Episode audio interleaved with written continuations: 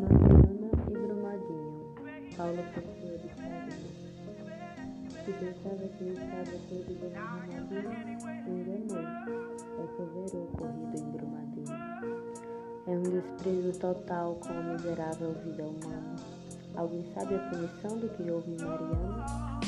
Enquanto o ferro alimenta a avareza e a ganância, o silêncio é cortado pelo som da ambulância. Será que não percebem que já passou do limite?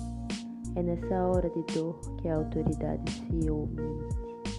Muitas vidas se vão na maior naturalidade, marca sangrenta que fica em toda a cidade. Quanto vale um pai, uma mãe ou um irmão? A história seria outra se tivesse prevenção. Se alguma coisa foi feita, não foi suficiente. É preciso preservar a vida e o meio ambiente. Isso não pode repetir, pois o país não aguenta. Mas o buraco moral é maior do que aparenta. Dessa vez não tem perdão, é tragédia anunciada. Se já se esperava, porque ninguém fez nada.